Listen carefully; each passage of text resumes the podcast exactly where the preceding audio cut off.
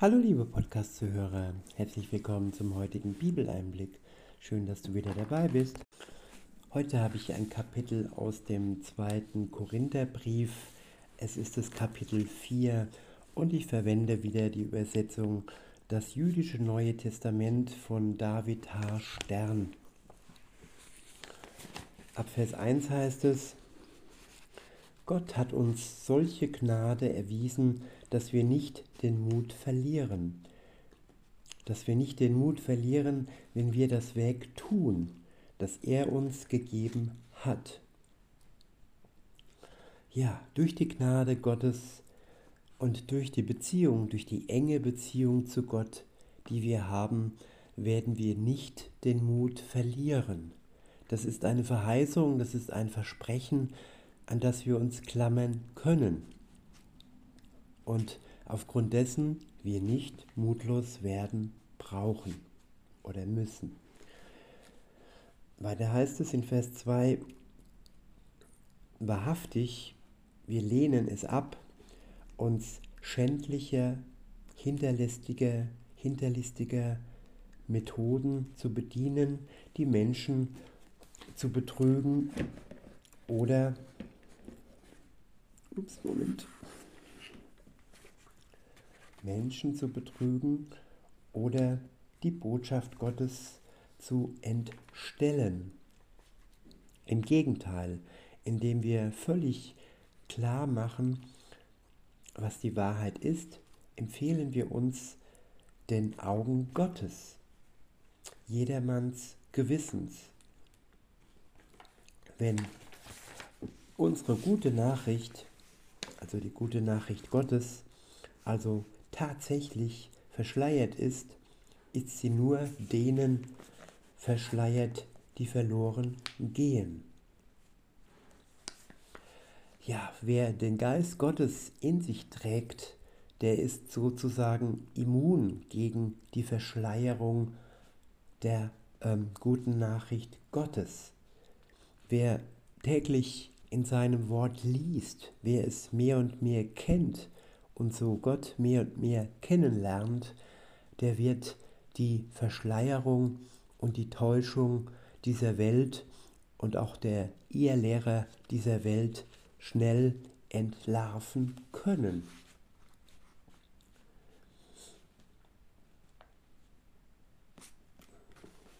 Und die, die verloren gehen, was traurig ist, nur die, die werden hereinfallen auf die Verschleierung und werden annehmen, ja, das verfälschte Wort, werden die, Fe die Feste dieser Welt feiern, werden den Feiertag dieser Welt feiern, also den Sonntag und nicht den Samstag, und werden sich der Welt anpassen und werden es hinnehmen, dass die Welt und auch viele Kirchen das Wort Gottes verfälschen und ihre eigenen Worte daraus machen.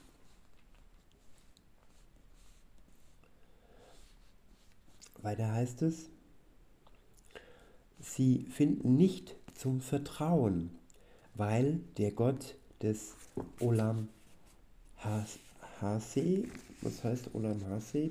Olam Hase heißt die einzige, ähm, die jetzige Welt des jetzigen Zeitalters.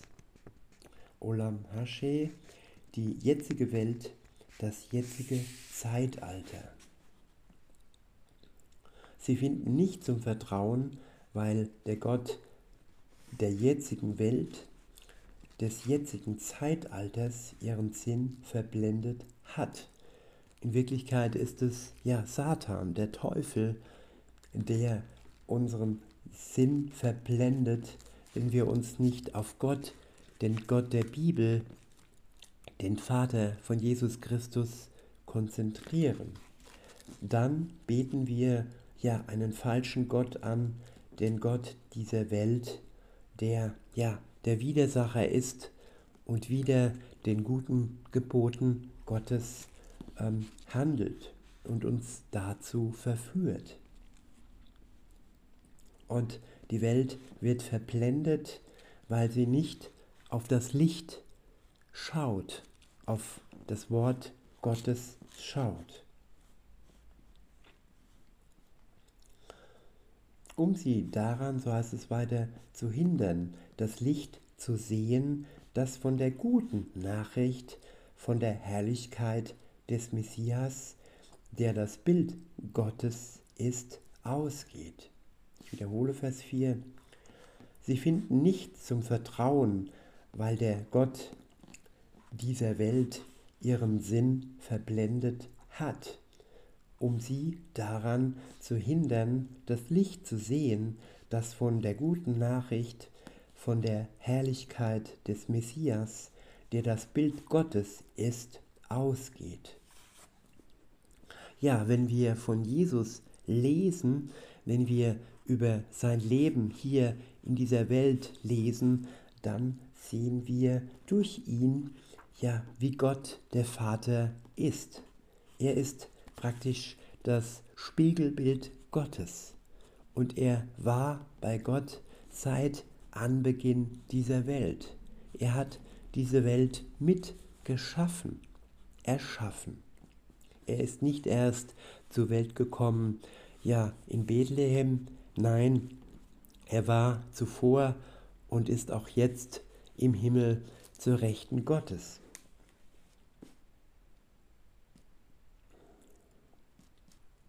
In Vers 5 heißt es, denn wir verkünden nicht uns selbst, sondern den Messias Jeschua als Herrn und uns selbst als eure Sklaven um Jeschuas willen. Denn es ist Gott, der einst sagte, es ist mög, es möge Licht aus der Finsternis scheinen. Der sein Licht in unser Herzen, in unsere Herzen scheinen ließ, das Licht der Erkenntnis der Herrlichkeit Gottes, die im Antlitz des Messias Jeschua leuchtet. Ich wiederhole Vers 6. Denn es ist Gott, der einst sagte, es möge Licht aus der Finsternis scheinen, der sein Licht in unsere Herzen scheinen ließ, das Licht der Erkenntnis der Herrlichkeit Gottes, die im Antlitz des Messias Jeschua leuchtet. Wir haben diesen Schatz aber in irdischen, in irdenen Gefäßen, damit offenbar wird, dass eine solche überwältigende Macht von Gott kommt und nicht von uns. Ja, den Schatz, den wir in uns tragen, den Geist Gottes, ja, er macht offenbar, dass er in uns wohnt, dass eine überwältigende Macht, die von Gott kommt, in uns wohnt. Und dass sie nicht von uns kommt. Denn wenn man die Menschen vergleicht, dann sind viele menschlich, nicht göttlich. Sie tragen nichts Göttliches in sich. Aber wenn dann das Licht Gottes durch uns scheint, dann wird erkennbar, dass in uns eine göttliche Macht am Wirken ist, die sich in der Liebe ja offenbart, die ja in uns ausgegossen wurde. In Vers 8 heißt es, wir leiden alle möglichen Nöte, aber wir werden nicht zerschmettert. Wir sind erschrocken, aber nicht in Verzweiflung, verfolgt, aber nicht verlassen, zu Boden geworfen, aber nicht vernichtet. Ich wiederhole Vers 8 und 9. Wir leiden alle, wir leiden alle möglichen Nöte, aber wir werden nicht zerschmettert. Wir sind erschrocken, aber nicht in Verzweiflung, verfolgt, aber nicht verlassen, zu Boden geworfen, aber nicht vernichtet. Wir tragen in unserem Leib alle Zeit das Sterben des Messias, damit auch das Leben des Messias in unserem Leib manifestiert werde. Ja, Sterben und Leben eng verbunden. Das Sterben kommt aufgrund der Sünde. Und der Messias starb nicht wegen seiner eigenen Sünde, nein, er starb wegen unserer Sünde, wegen der Sünde der Menschheit. Und dieses Sterben des Messias haben auch wir in uns, wenn wir an ihn glauben. Es ist ein Sterben, das ja der Tod nicht das nicht das Ende darstellt. Der Tod ist nicht das Ende, weil das Leben, das Leben nach dem Tod, nach der Auferstehung ebenso in uns lebt durch den Geist Gottes, so wie auch Jesus durch den Geist Gottes, durch seinen Vater wieder auferweckt wurde. So werden auch wir, die wir an Jesus glauben, wieder auferweckt.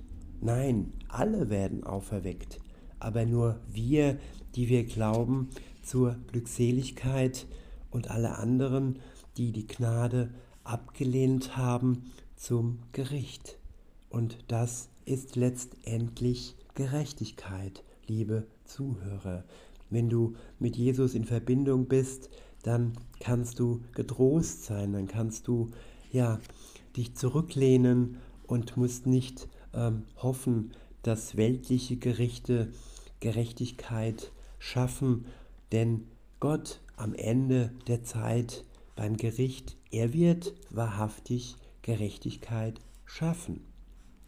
Für all das Leid, das Menschen anderen Menschen angetan haben. Und auch dafür, dass sie gegen die Gesetze Gottes verstoßen haben.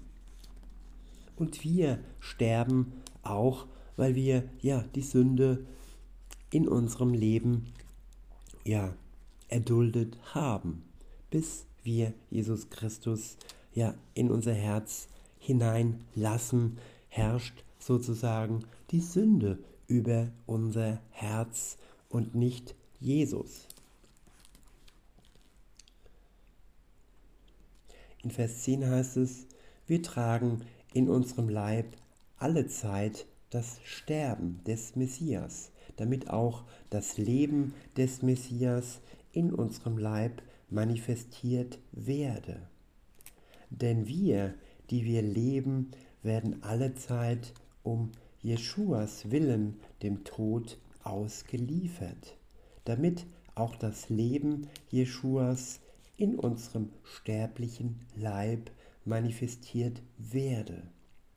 So wirkt in uns der Tod, in euch aber das Leben. In Vers 13 heißt es, die Tenach sagt, und Tenach heißt, bedeutet die hebräische Bibel, das Alte Testament. Die Tenach sagt, ich habe vertraut, deshalb habe ich geredet. Ich habe vertraut, deshalb habe ich geredet. Ja, wer auf Gott vertraut, der kann freimütig reden, der kann freimütig sein Wort in die Welt tragen. Weiter heißt es, da wir denselben Geist haben, der uns befähigt zu vertrauen, vertrauen auch wir und reden deshalb, weil wir wissen, dass er, der den Herrn Jeschua auferweckt hat, auch uns mit Jeschua auferwecken und uns mit ihm in der Gegenwart, in seine Gegenwart holen wird. All das geschieht um euretwillen, damit die Gnade, wenn sie auf immer mehr Menschen überfließt, auch die Danksagung überfließen lasse zur Ehre Gottes. Ich wiederhole Vers 15, all das geschieht um euretwillen, damit die Gnade, wenn sie auf immer mehr Menschen überfließt, auch die Danksagung überfließen lasse zur Ehre Gottes. Deshalb verlieren wir nicht den Mut, obwohl unser äußeres Selbst dem Zerfall, dem Verfall entgegengeht, wird unser inneres Selbst doch täglich erneuert. Ich wiederhole Vers 16. Deshalb verlieren wir nicht den Mut, obwohl unser äußeres Selbst dem Verfall entgegengeht, wird unser inneres Selbst doch täglich erneuert. Man könnte auch sagen, unsere äußere Hülle geht dem Verfall entgegen, wohingegen unsere innere, unser inneres Selbst doch täglich erneuert wird. Und das ist eine geistige Erneuerung. Geistig, weil sie mit unserem irdischen Körper nichts zu tun hat. Wir werden innerlich erneuert Tag für Tag und auch wenn unser Körper stirbt, wird diese Erneuerung nicht rückgängig gemacht. Wir reifen mehr und mehr hin zu dem geistigen Körper, den wir dann geschenkt bekommen, wenn wir ja den irdischen Körper hinter uns lassen, wenn er ja zerfallen ist und wir ja den ersten Tod ähm, gestorben sind. In Vers 17 heißt es, denn unsere leichten und vergänglichen Nöte erwerben uns eine immerwährende Herrlichkeit, deren Gewicht jenseits aller Beschreibung liegt. Ich wiederhole, denn unsere leichten und vergänglichen Nöte hier auf der Welt erwerben uns eine immerwährende Herrlichkeit, deren Gewicht jenseits aller Beschreibung liegt. Ja, während wir diese Nöte hier auf der Welt erleben, die leicht sind, weil wir ja ein leichtes Joch von Gott geschenkt bekommen. Mit Jesus ist diese Not leichter zu ertragen als ohne Jesus, als ohne seinen Geist. Und diese Not fällt nicht ins Gewicht, wenn man ihr entgegenstellt das Gewicht der immerwährenden Herrlichkeit, die wir dann erleben werden, wenn Jesus wiederkommt und uns in seine Herrlichkeit mitnimmt. In Vers 18 heißt es, wir richten uns unser Augenmerk nicht auf das, was zu sehen ist, sondern auf das, was nicht zu sehen ist. Denn die sichtbaren Dinge sind zeitlich, die unsichtbaren aber ewig. Ja, das, was wir nicht sehen, das währet ewig. Und das, was wir im Moment noch sehen, diese Welt, unseren Körper, er ist zeitlich beschränkt, also unseren irdischen Körper. Und das, was wir noch nicht sehen, das, was wir dann bekommen, den neuen Körper, den auch Jesus bekommen hat, nach seiner Auferstehung, bei seiner Auferstehung, der wird ewiglich sein. In diesem Sinne, liebe Zuhörer, lasst uns freuen auf diese Zeit und lasst immer mehr und mehr Jesus und seinen Geist unserer Not mittragen. Ja, wir sind versorgt, wir sind geliebt durch den Vater, der seinen einzigen Sohn für uns hingegeben hat, damit wir ewig leben können. Ich wünsche euch noch einen schönen Tag und sage bis denne.